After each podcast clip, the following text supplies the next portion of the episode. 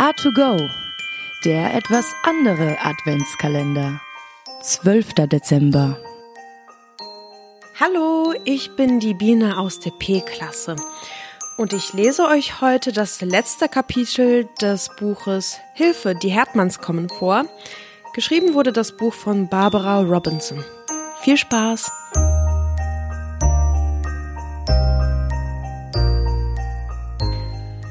Am Abend des Krippenspiels bekamen wir nichts zu essen, weil Mutter vergessen hatte, Abendbrot zu machen. Mein Vater sagte, das sei ganz normal. Zwischen den Telefonanrufen von Frau Armstrong und den Krippenspielproben erwarte er sowieso kein Abendbrot mehr. Wenn alles vorbei ist, sagte er, gehen wir irgendwo hin und essen Würstchen. Aber Mutter meinte, wenn alles vorbei wäre, würde sie irgendwo hingehen und sich verkriechen. Wir sind nicht ein einziges Mal ganz durchgekommen, sagte sie. Ich weiß überhaupt nicht, was passieren wird. Vielleicht wird es das erste Krippenspiel in der Geschichte, bei dem Josef und die heiligen drei Könige einen Boxkampf anfangen und Maria mit dem Kind wegläuft. Wahrscheinlich hatte sie recht, dachte ich, und ich überlegte, was wir im Engelchor tun sollten, wenn es soweit käme wir würden uns ganz schön blöd vorkommen, einfach dazustehen und vom heiligen Kindlein zu singen, wenn Maria mit ihm davongerannt wäre. Aber zunächst lief alles wie immer. Wie immer herrschte ein großes Durcheinander. Die Flügelspitzen der kleinen Engel stachen anderen kleinen Engeln in die Augen, und missgelaunte Hirten stolperten über ihre Bademäntel. Der Scheinwerfer schwang hin und her und auf und ab, dass einem ganz übel wurde, und der Pianist stimmte wie gewöhnlich Ich stehe an deiner Krippe hier so hoch an, dass wir es kaum hören konnten, geschweige denn mitsingen. Mein Vater sagte Ich stehe an deiner Krippe hier klinge anfangs wie ein Chor von Mickeymäusen.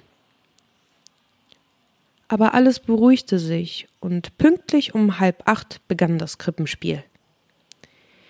Während wir sangen, zündeten die Ministranten überall in der Kirche die Kerzen an, und der Scheinwerfer wurde zum Weihnachtsstern. Man musste den Text des Liedes wirklich auswendig wissen, weil man nichts mehr sehen konnte, nicht einmal die Vaseline glänzenden Augenlider von Alice Wendlaken. Danach sangen wir zwei Verse von Zu Bethlehem im Stalle, und dann sollten wir das Lied noch ein bisschen weiter summen, während Maria und Josef durch die Seitentür hereinkamen. Nur sie kamen nicht. Also summten wir und summten und summten, was sehr langweilig und schwierig ist, und nach kurzer Zeit klang es nicht mehr wie ein Lied, sondern eher wie ein alter Kühlschrank. Ich wusste ja, dass sowas passieren würde, flüsterte mir Alice Wendlaken zu. Sie kommen überhaupt nicht. Wir werden weder Maria noch Josef haben. Was sollen wir denn jetzt tun? Ich schätze, wir hätten weitergesummt, bis wir schwarz geworden wären. Aber es kam nicht so weit. Ralf und Eugenia traten auf. Sie waren nur erst nicht durch die Tür gekommen, weil sie sich gegenseitig aus dem Weg schubsten. Eine Minute lang standen sie einfach da, als ob sie nicht sicher seien, dass sie am richtigen Ort waren. Das lag vielleicht an den Kerzen und an den vielen Menschen in der Kirche. Sie sahen aus wie die Leute, die man manchmal in der Tagesschau sieht. Flüchtlinge, die irgendwo an einem fremden, kalten Ort wartend herumstehen, umgeben von Pappkartons und Säcken. Plötzlich wurde mir klar, dass es der echten heiligen Familie genauso ergangen sein muss. Einquartiert in einem Stall, von Leuten, denen es egal war, was mit ihnen geschah. Sie konnten gar nicht besonders gepflegt und sauber ausgesehen haben. Sicher hatten sie eher so ausgesehen wie diese Maria und dieser Josef. Eugenias Schleier hing schief wie gewöhnlich und Ralfs Haare standen nach allen Seiten ab. Eugenia hatte die Babypuppe bei sich, aber Sie wiegte sie nicht in den Armen, wie man es gewohnt war. Sie hatte sie über die Schulter gelegt. Und bevor sie sie in die Krippe legte, klopfte sie ihr zweimal auf den Rücken. Ich hörte Alice tief Luft holen. Sie puffte mich und flüsterte Ich finde es nicht sehr schön, den kleinen Jesus so zu klopfen, als ob er Bauchweh hätte. Sie knuffte mich noch einmal. Kannst du dir vorstellen, dass er Bauchweh hatte? Ich sagte Warum denn nicht? Und ich konnte es mir wirklich vorstellen. Er konnte Bauchweh haben oder unruhig sein oder hungrig, genau wie jedes andere Baby auch. Das war es ja gerade, dass Jesus nicht auf einer Wolke heruntergekommen war wie eine Märchenfigur, sondern dass er richtig geboren wurde und als Mensch lebte.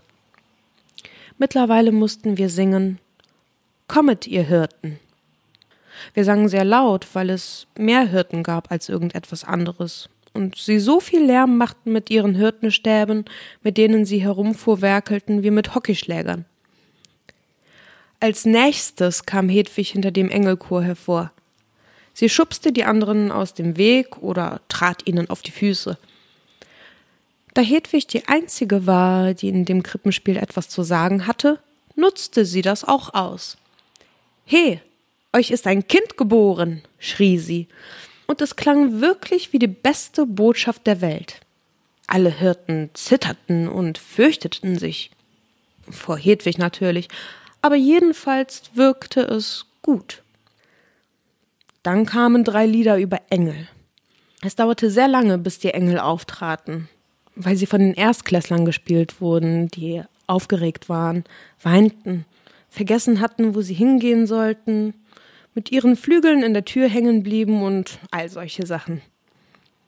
Danach hatten wir ein bisschen Ruhe, während die Jungen sangen Wir sind die drei Könige und die Zuschauer sich umdrehten, um den Auftritt der heiligen drei Könige durch den Mittelgang nicht zu verpassen. Was haben die denn da? flüsterte Alice. Ich wusste es nicht.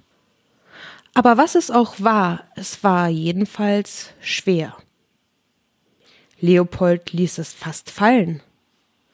Dafür hatte er das Gefäß mit Weihrauch nicht dabei, und Klaus und Olli hatten gar nichts in der Hand, obwohl sie Gold und Myrrhe mitbringen sollten. Ich wusste ja, dass so was passieren würde, sagte Alice wieder. Ich wette, es ist was ganz Schlimmes. Was denn zum Beispiel? Zum Beispiel ein Brandopfer. Du kennst doch die Herdmanns. Gut, sie zündeten manchmal Sachen an. Aber das hier war nichts zum Anzünden. Es war ein Schinken. Ich wusste sofort, wo er herkam. Mein Vater war im Kirchenwohltätigkeitsverein und er verschenkte zu Weihnachten Essenskörbe. Und dieser Schinken hier stammte aus dem Herdmannschen Korb. Es war sogar noch das Band dran mit der Aufschrift Frohe Weihnachten. Ich wette, den haben Sie gestohlen, sagte Alice. Haben Sie nicht. Der ist aus Ihrem Geschenkkorb und wenn Sie Ihren eigenen Schinken herschenken wollen, dann ist das Ihre Sache. Und selbst wenn die Herdmanns sich aus Schinken nichts machen sollten, das war Alice nächster Gedanke, stand doch fest, dass vorher noch nie jemand etwas von ihnen bekommen hatte. Es sei denn Beulen und blaue Flecken. Das musste einen schon beeindrucken. Leopold ließ den Schinken vor die Krippe fallen. Es war komisch, einen Schinken dort zu sehen, wo sonst unsere Badesalz-Luxusflaschen standen, die immer als Myrrhe und Weihrauch verwandt wurden. Und dann setzten sie sich auf die eigenen Plätze, die noch frei waren. Während wir sangen Gold und Weihrauch bringen wir, sollten sich die heiligen drei Könige miteinander unterhalten und dann jeder zu einer anderen Tür hinausgehen, damit klar würde, dass jeder einen anderen Weg nach Hause nahm. Aber die Herdmanns hatten das entweder vergessen oder sie wollten nicht. Jedenfalls unterhielten sie sich nicht und gingen auch nicht. Sie saßen einfach da und niemand konnte etwas dagegen unternehmen. Sie verderben alles, flüsterte Alice. Aber sie taten es ganz und gar nicht. Es war wirklich viel sinnvoller, dass sich die heiligen drei Könige hinsetzten und ausruhten. Das sagte ich ihr. Sie haben einen weiten Weg hinter sich. man kann nicht von ihnen erwarten, dass sie ankommen, den Schinken abliefern und sofort wieder verschwinden. Ich fand, dass die Herdmanns nichts verdarben, sondern im Gegenteil das Krippenspiel um vieles verbessert hatten, indem sie einfach das taten, was ihnen logisch erschien. Zum Beispiel, dass sie das Baby auf den Rücken klopften und einen Schinken für ein besseres Geschenk hielten als eine ganze Menge parfümierter Öle. Gewöhnlich hatte ich, bis wir zu Stille Nacht, heilige Nacht kamen, das war immer das letzte Lied, so genug von der ganzen Sache, dass ich das Ende kaum abwarten konnte. Aber diesmal war es anders. Ich wünschte fast, das Krippenspiel ginge weiter, nur um zu sehen, was die Herdmanns noch alles anders machen würden.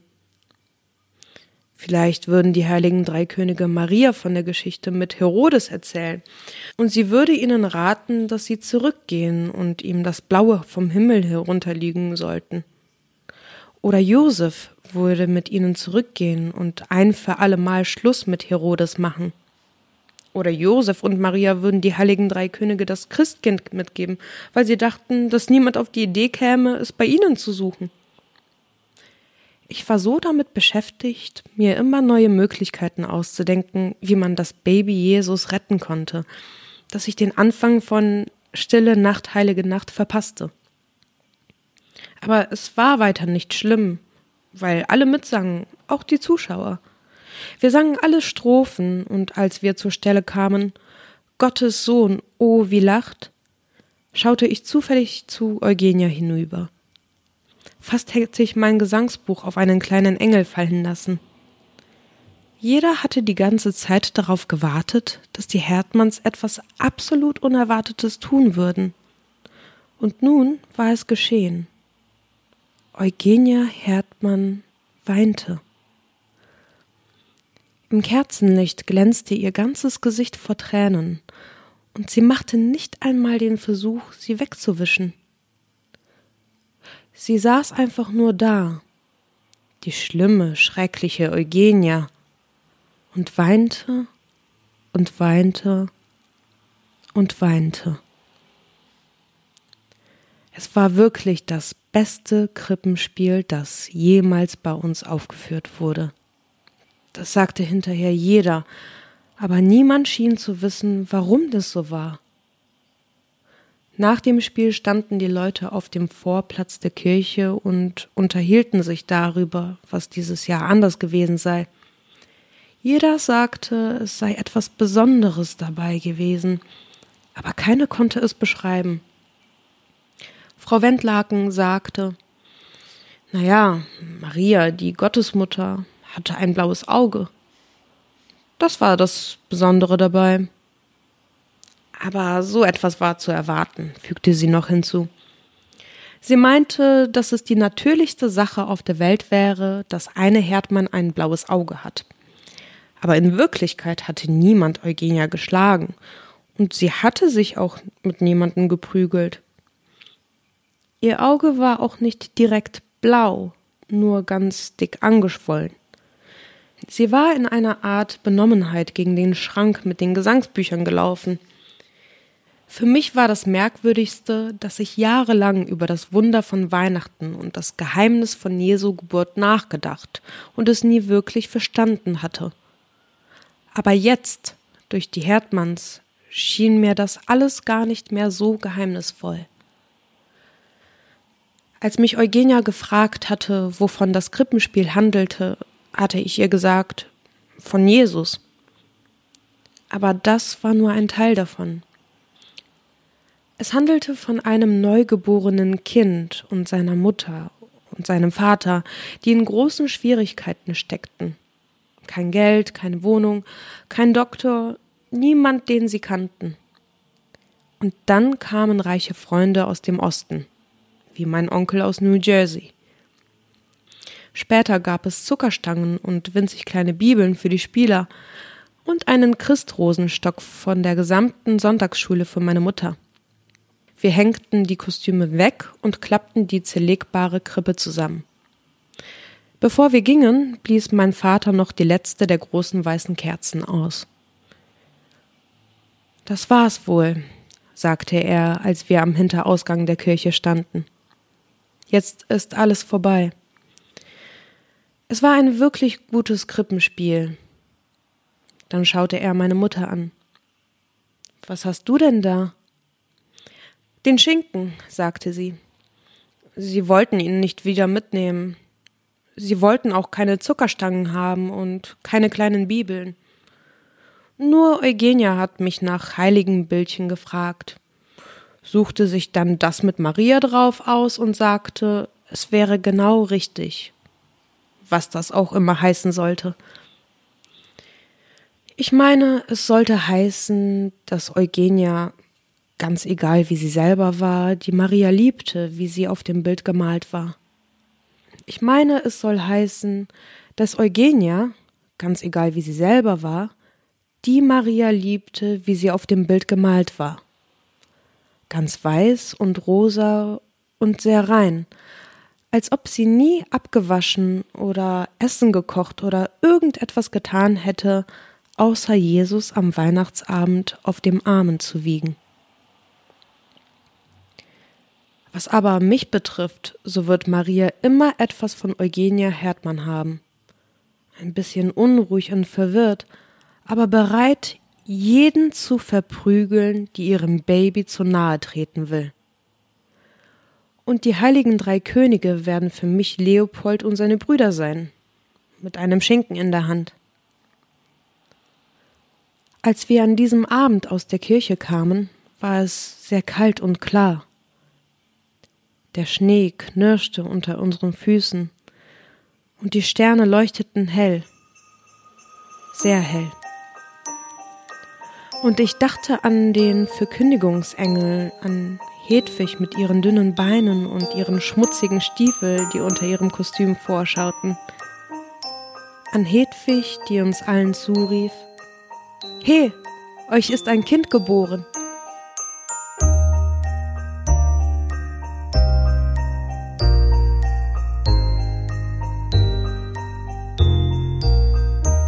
A2Go, dein Adventskalender. Jeden Tag ein bisschen Kunst.